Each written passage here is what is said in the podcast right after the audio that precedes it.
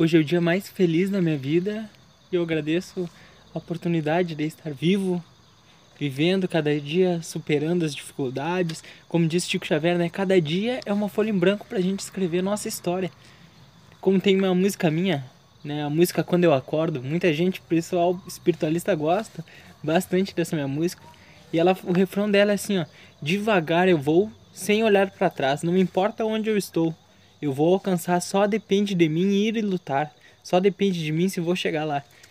Então fala daquilo que às vezes a gente tá numa boa situação ou então tá numa situação ruim, né?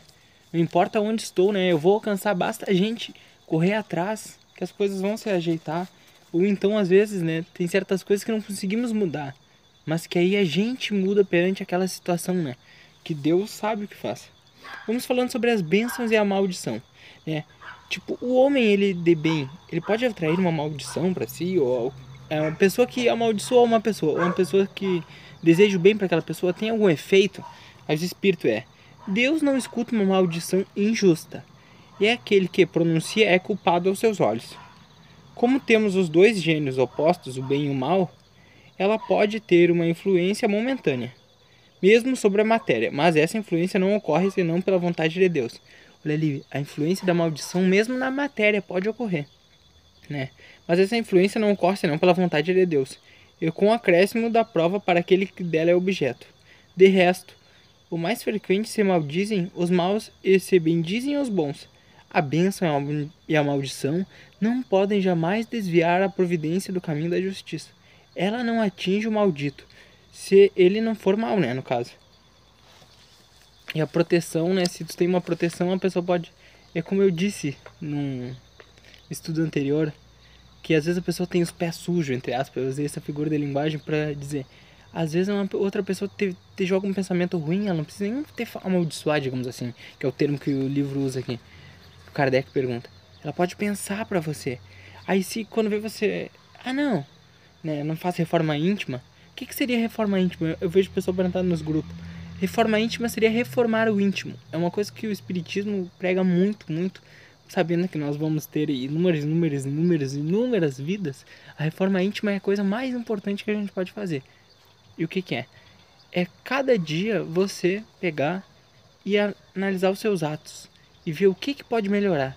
E aos poucos você vai mudando a situação. Não de uma forma rápida, mas você vai analisando. Um livro muito interessante, se não me engano, é do Santo Agostinho né? Séculos e séculos atrás, em que aquele livro ali, ele, ele faz uma reforma íntima profunda. É um livro que ele vai, ele, ele começa a se questionar se em algum momento da vida dele, né, ele começa se, tentar reparar os erros, né? Todos os dias. Aí tem até uma parte no livro que ele fica pensando: será que quando eu fui bebê, né, de colo, será que eu não invejei alguma outra criança mesmo sem saber?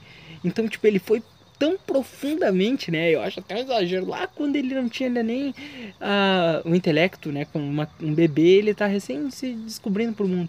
Então, mas é um exemplo, né? Que chega a ser engraçado, mas que é o que é a reforma íntima? A reforma íntima é isso. Você ir mudando, mudando, aos poucos. Todos os dias você rever, bah, hoje eu fiz tal coisa.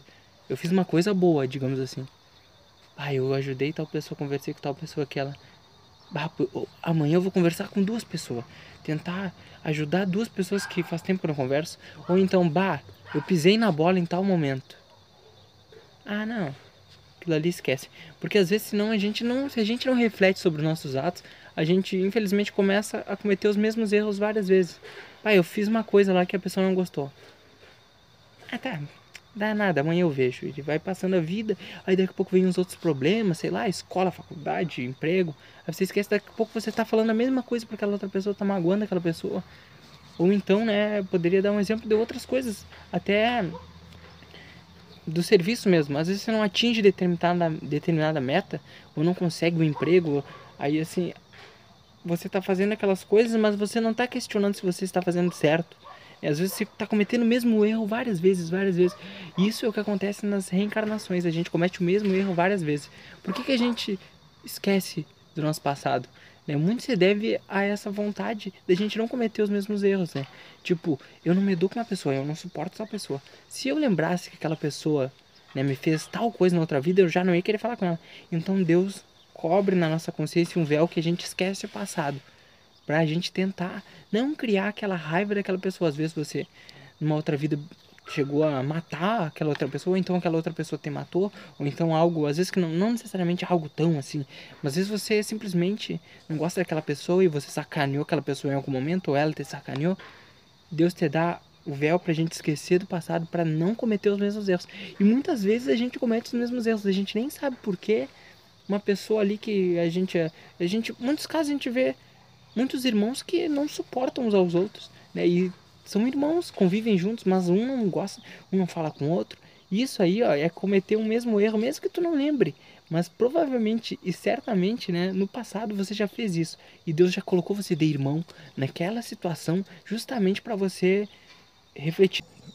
Então é melhor a gente resolver os nós que estão no momento que a gente pode resolver do que no futuro a gente ter que ser obrigado a conviver com aquela pessoa, né?